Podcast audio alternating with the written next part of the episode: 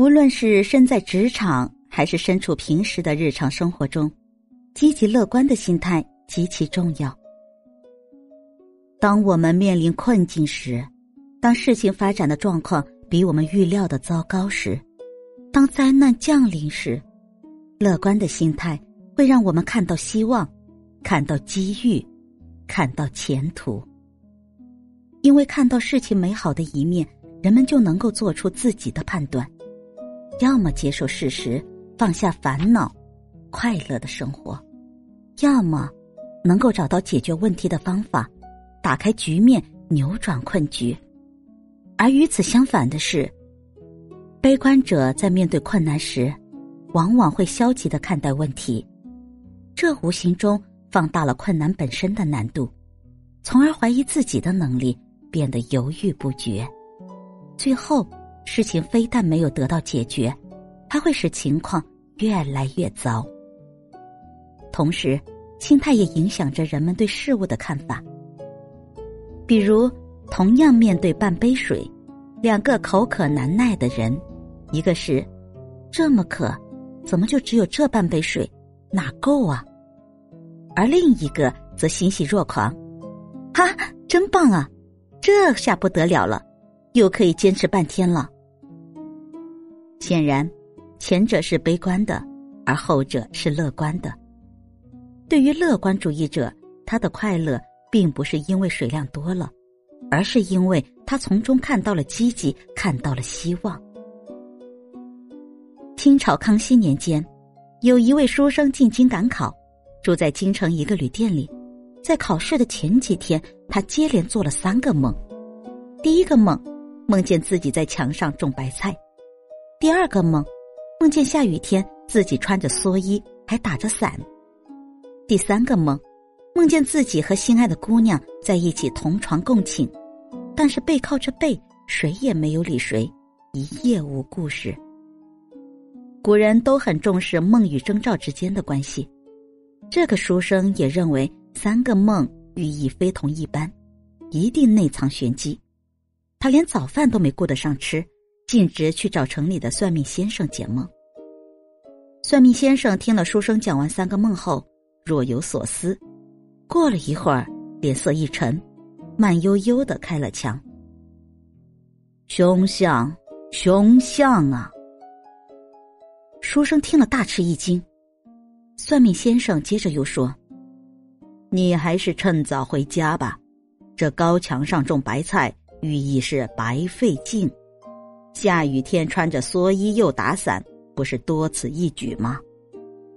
跟心上人同床共眠。”却是背靠背，说明你好事难成啊！书生听完，万念俱灰，回到旅店就开始收拾包裹，准备打道回府。店老板看到后感到非常奇怪，便诧异的问道：“这还没考试呢，怎么就开始收拾东西准备走了呀？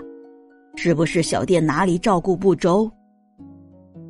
书生垂头丧气的把事情的原委一五一十的给店老板讲了一遍。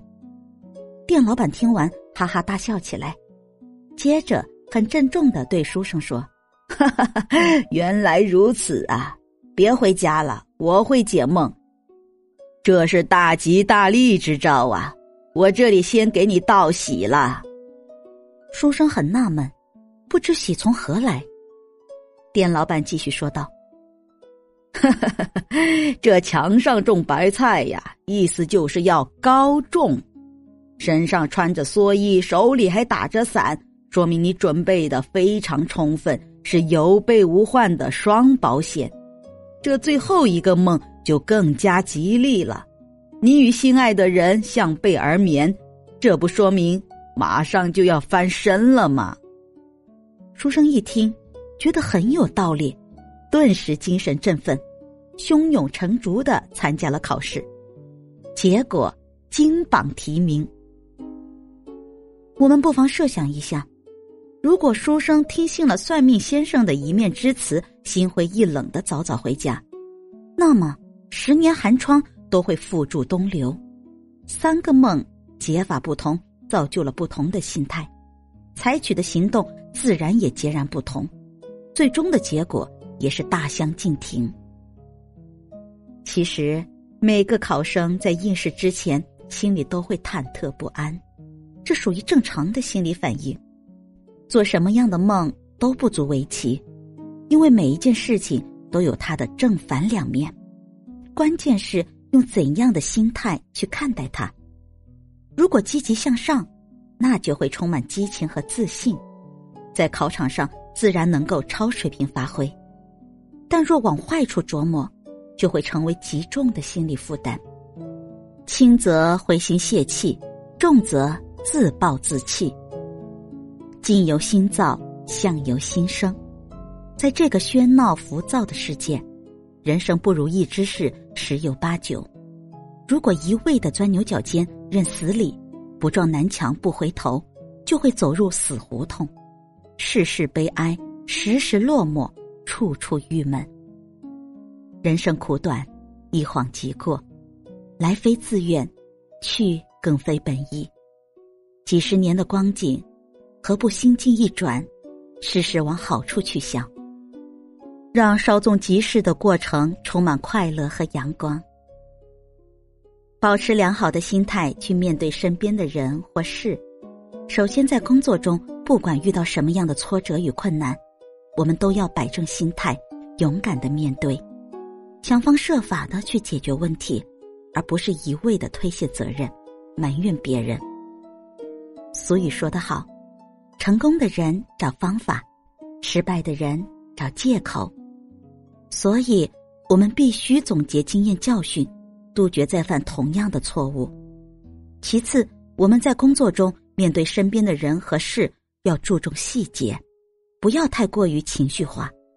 尤其是面对我们身边的客户和同事，在沟通和谈判方面，要注重礼节和语气的轻重缓急。最后，就是我们每个人面对生活和工作，心态要积极乐观，不要总是抱怨。要知道。很多东西我们是无法改变的，唯一能改变的，就是我们自己。